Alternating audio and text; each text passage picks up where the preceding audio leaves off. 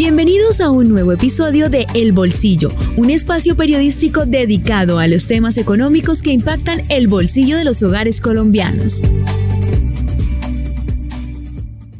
Bien, la tasa de desempleo para este mes de abril de 2023 se publicó en 10.7, una reducción desde 11.2% de abril del año pasado mientras que para las 13 ciudades se mantuvo exactamente en el mismo nivel, 11.1% tanto para abril del año pasado como para este abril. Si hablamos de los volúmenes, tenemos que la población ocupada para este abril de 2023 alcanzó 22.742.000, un aumento desde 21.957.000 de abril del año pasado.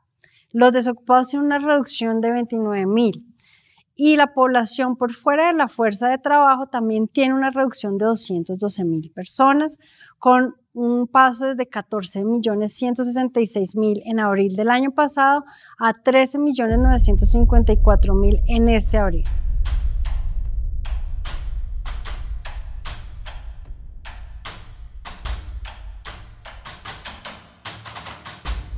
Hola, bienvenidos a El Bolsillo, un podcast de vanguardia el sistema informativo de Santander. Avanza la semana y vamos a entrar en un tema que a todos nos compete, el mercado laboral, el mercado laboral colombiano. ¿Y por qué? Porque esta semana el DANE reveló los datos de empleo, desempleo del el mes de abril y el trimestre febrero, marzo, abril. Hay cifras interesantes, cifras para analizar y eso haremos en este nuevo episodio.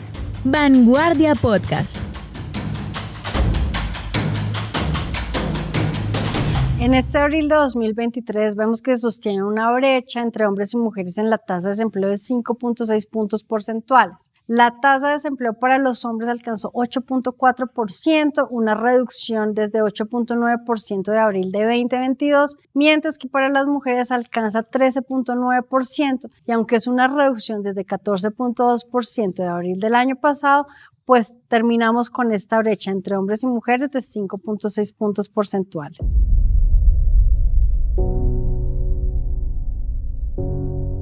Lo que encontramos es que el mercado laboral en abril mostró un desempeño relativamente favorable, aunque el indicador de desempleo mostró un repunte leve frente a las cifras que vimos en marzo y de esta manera la tasa de desempleo se ubicó en 10,7%. También vemos que mejoró en 0,5 puntos porcentuales en relación al dato de abril del 2022, que era de 11,2%. Esas tasas las podemos ver en números. ¿Y cómo? Colombia en este momento tiene 2,73 millones de desempleados. Esta cifra cae en 227 mil personas si se compara con el periodo del año pasado.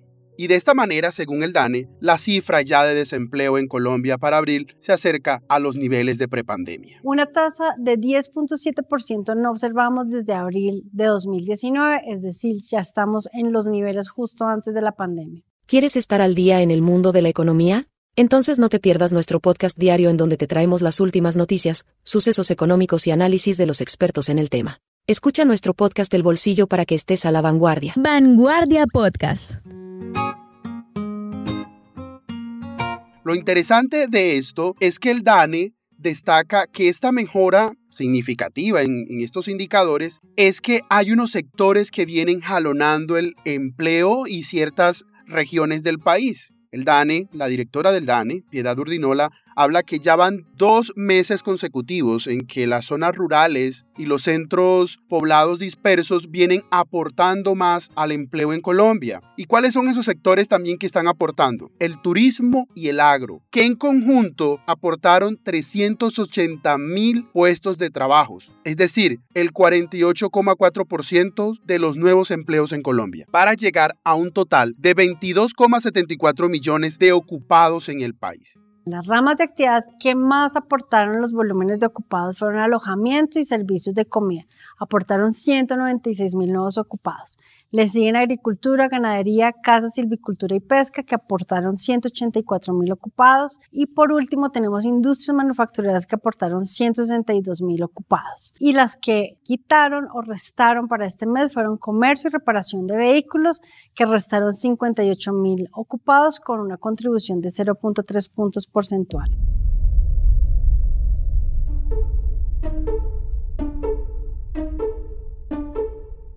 Con estas cifras, el DANE muestra que el alojamiento, los servicios de comida, vienen también mostrando una dinámica interesante en el país. Incluso ya varias ciudades turísticas también le vienen aportando al empleo en el país a pesar de todo lo que ha pasado con respecto a la aviación y al turismo por cuenta de la crisis aeronáutica del país. Y para eso, para desarrollar más los datos, invitamos a este podcast a Sergio Larte economista principal de Scotia Banco Patria, para que nos dé un análisis de lo que pasó en abril y en el trimestre febrero-marzo-abril para el mercado laboral colombiano. El DANE nos dio a conocer el dato del mercado laboral, de la tasa de desempleo y del número de empleados a abril de este año. En esta ocasión tenemos que decir que la tasa de desempleo subió un poco con respecto a marzo de 2023, subió de 10% para el total nacional a 10.7%. Esto se debió a dos razones. Más gente buscando trabajo, es decir, que hay más personas dentro de la fuerza laboral y adicionalmente una menor creación de empleo en el mar. Esto en un entorno de una desaceleración gradual de la economía que lo que hace es que sectores como por ejemplo vehículos y repuestos de hecho destruyan empleos, dejen de contratar y disminuyan su planta, pero sectores que llamamos defensivos siguen creando empleo. Estos son como alojamiento, restaurantes, la agricultura, la manufactura sigue creando buena parte del empleo en Colombia, lo que nos genera la idea de que la desaceleración de la economía es una desaceleración gradual y ordenada, pero por supuesto vamos a crecer muchísimo menos que el año pasado. De 7.5% que crecimos el año pasado, seguramente creceremos alrededor de 1.5%. Esperamos que la tasa de desempleo siga alrededor de 10.5, 10.7% durante todo el año, mostrando precisamente esta desaceleración gradual. De esta manera, esperamos que este es un dato más para entender que el Banco de la República seguramente va a dejar de subir su tasa de interés y en su reunión de junio, de finales de junio, va a dejar la tasa en 13.25%. Vanguardia Podcast. ¿Quieres saber cómo la economía afecta tu día a día? En nuestro podcast El Bolsillo te explicamos de manera sencilla y clara cómo funciona y cómo puedes aplicar este conocimiento en tu vida diaria. Escúchanos cada episodio y conviértete en un experto.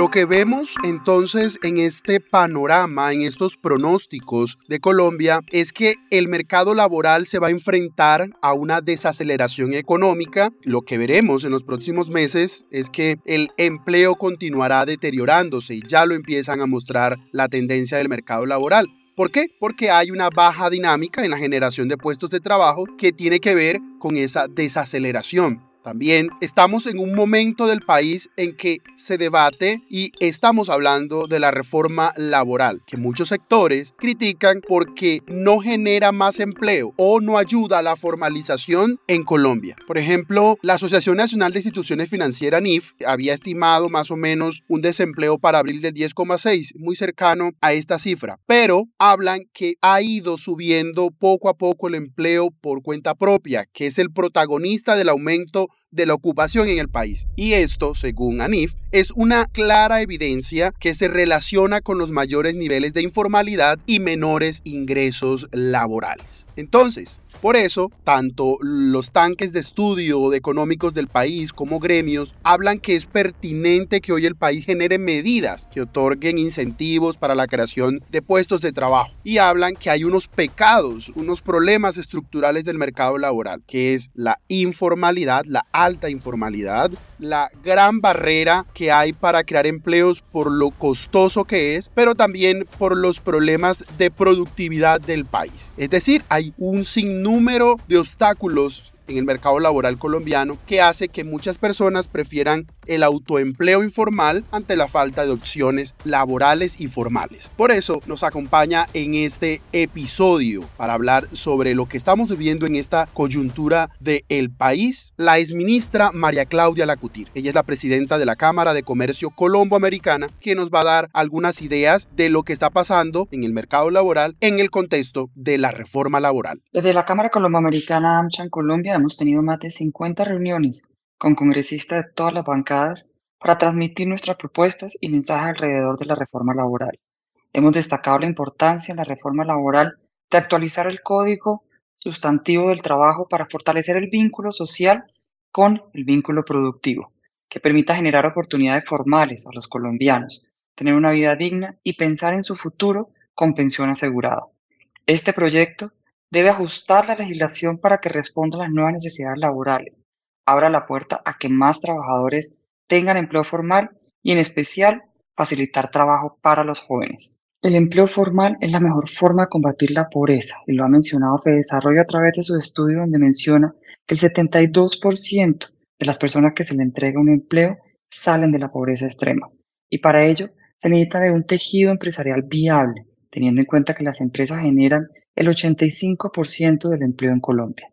Es muy importante que los congresistas tengan en cuenta que tal como está la reforma laboral, no tiene herramientas para reducir la informalidad y afectar a la generación de empleo formal, en especial en emprendimiento, micro, pequeñas empresas, que son el 90% de los generadores de empleo de Colombia y quienes tampoco van a tener la capacidad de asumir la cadena de responsabilidades y costos que hoy le impone la reforma laboral. Vanguardia Podcast. Y para terminar, les quiero regalar este dato. De los 22,7 millones de personas ocupadas, 12,6 millones de colombianos están en la informalidad, mientras que 10,5 millones están en condiciones de formalidad. Eso si se compara contra el abril del año pasado, son 785 mil personas que consiguieron un empleo. Estas cifras muestran la división que hay en el mercado. Casi la mitad son informales. Por eso, la preocupación de los analistas, los economistas, los centros de estudios y los gremios es que hay que buscar la forma en que la reforma laboral le apunte a la formalización de los colombianos.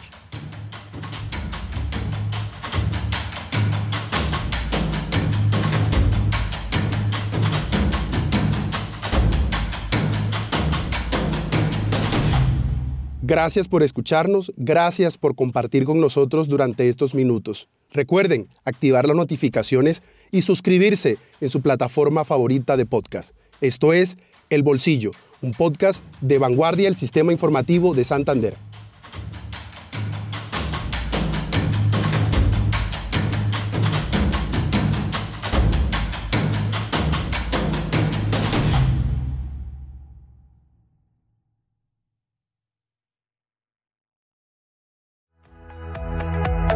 Hemos llegado al final de este podcast. Los esperamos en un nuevo episodio.